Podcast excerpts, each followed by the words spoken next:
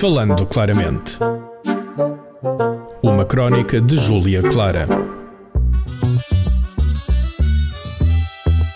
Falando claramente. Olá! Então, hoje tenho para vocês um episódio que estava muito ansiosa para gravar. Como vocês sabem, já fui caloira uma vez, mas como pôr a cara na terra não foi bom à primeira, vai ser agora a se- vai ser à segunda, porque cá estamos nós a ser caloira outra vez. Eu, eu lembro-me que eu cantava isto na praxe, que ser caloira é tão bom que para onde quer ser caloira outra vez. Eu acho que ele veio a música demasiado à letra. Não sabias o que é que te esperava. Yeah. Mas pronto, eu e o Tiago, já agora apresentando, temos aqui Tiago Palhinhas. Olá, tudo bem? um colega meu então do ISC, sei caminho de ser o meu próximo amigo. Sim, sim, estamos aqui a trabalhar numa amizade. Exato, a construí-la vai correr mal, ok? Eu já estou a. Vamos odiar. Não ia ser o primeiro.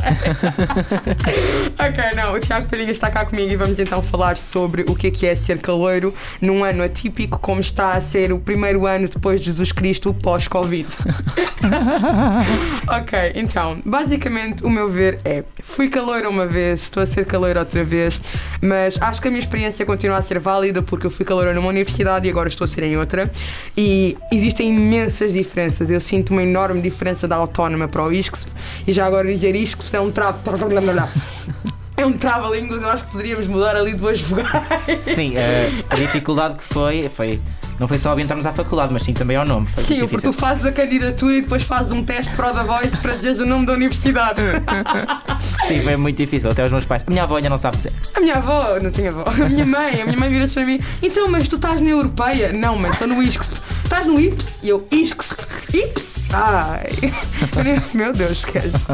Mas pronto, então, como estava a dizer, um ano muito atípico. hum, eu, eu sinto que falta imensa parte que nós não estamos a ter, essa é logo a primeira parte. Ah, o o ISCS tentou ao máximo dar-nos a integração possível, tivemos palestras, mas, epá, não sei, Tiago, diz-me o teu ver, eu sinto que sinto-me sinto tão tipo sozinha sim. no meio daquele espaço. É muito difícil, com, o ano é muito atípico e não dá mesmo para fazer nada. A faculdade tem uma política mesmo muito forte em relação à pandemia e não dá para fazer nada. Tivemos as palestras e tudo o que eles conseguiram fazer, fizeram, mas eh, de resto não conseguimos eh, mesmo socializar e encontrar-nos. Temos mesmo que combinar entre nós porque não há mesmo nada da faculdade, não há praxe, não há nada. Exato. Jantares de curso, tudo o que havia, este ano nós não temos. Nós estamos tipo no Instagram da universidade a ver Sim, as fotos sim. lá abaixo Sim, chorar. é só triste. Até dói, dói no coração. Não, e o ISCS tentou fazer uma coisa muito fixe que foi os mentores. Já tens o teu? Não, não, eu eh, não me inscrevi atempadamente, Oh. mas vou ter, vou ter. Ok, Estamos ok. a trabalhar nisto. Eu recebi uma mentora e muito fixe. Por acaso aquilo funciona na perfeição. A minha mentora é muito parecida comigo. Ou seja, só se estraga uma universidade por inteiro. Mas sim, tipo, a, auto- a Universidade de Lisboa foi a única que se pôs, posicionou tão fortemente quanto. e a do Porto também, mas quanto à praxe, ou seja, foi mesmo completamente proibida. Tanto que a Universidade Veterinária ao nosso lado está a fazer quarta-feira de trajes, só mesmo para manterem o espírito praxe vivo, porque muita gente está a discordar. E dá-me a tua opinião. Achas que isto Eu da ainda nem vi trajados no ISCS, ainda não vi. Nós, No não temos. Primeiro, nós nem, nem sequer te- temos horários muito desfasados, nem sequer nos encontramos com outras turmas.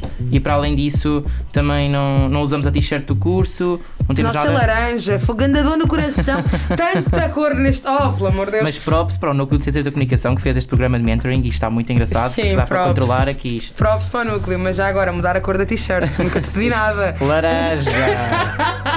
Toda a gente desconhece. Não desconhece nós não usamos. Não, mano, tanta cor bonita. Não sei qual é que é o curso que ficou com a ver tropa, mas que inveja, a sério. É verdade, é mesmo. Sincero. Mas pronto, sim, isto. Não termos praxe realmente é chato, é triste. Eu, como tive a praxe o ano passado na UAL, sinto que, epá, eu gostava de tê-la outra vez, porque é uma experiência como qualquer outra. Há muita gente que é anti-praxe e cada um tem o seu direito de opinião. Há quem sinta que a praxe é para eles, há quem sinta que não é.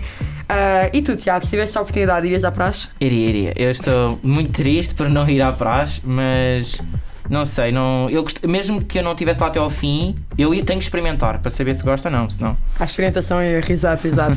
e quanto às aulas, mano, não, eu só quero deixar isto bem claro. Eu tive um ano de CC e nunca toquei numa calculadora. Eu chego ao isto e sou obrigada a ter iate. Sim, Não. introdução à análise de dados é a coisa mais chocante uma pessoa que vem de humanidades.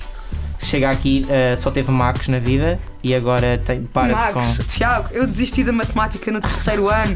Quando o professor disse vamos fazer contas dividir, eu, oh, eu sou religiosa, Deus mandou multiplicar. Para lá com essa brincadeira.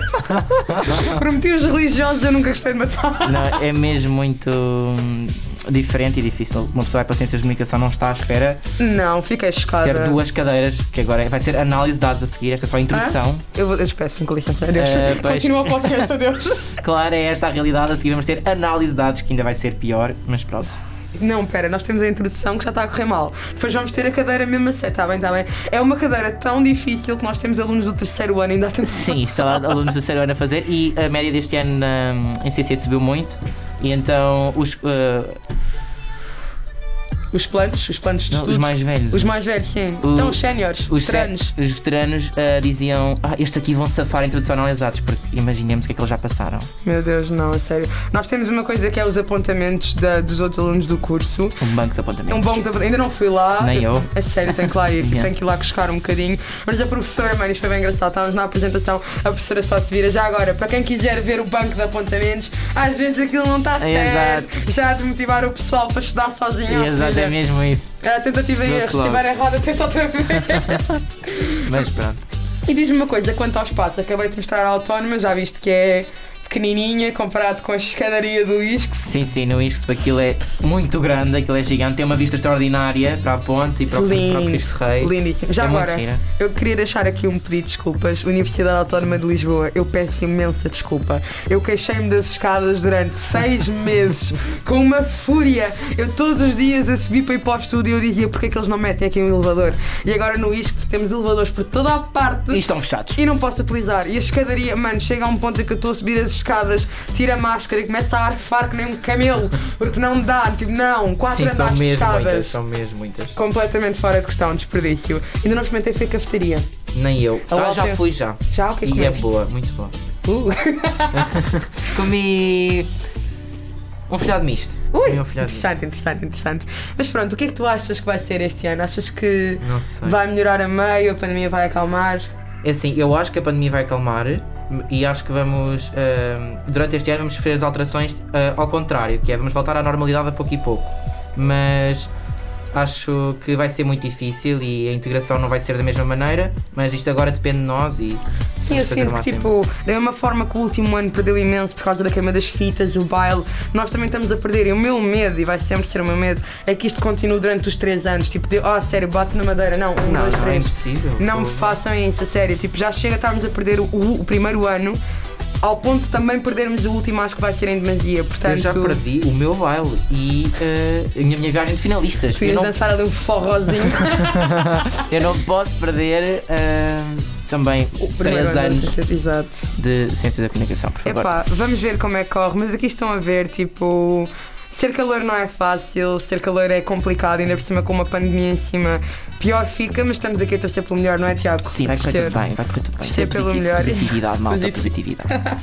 Epá, espero que tenham gostado, pessoal, deste Adeus. pequeno relato do que é, que é ser caloiro. Até ao próximo episódio. Um enorme beijinho. Obrigada, Tiago. Adeus, beijinhos, obrigado. Adiós. Bye, bye. Falando claramente. Uma crónica de Júlia Clara. Este programa foi gravado nos estúdios da Universidade Autónoma de Lisboa.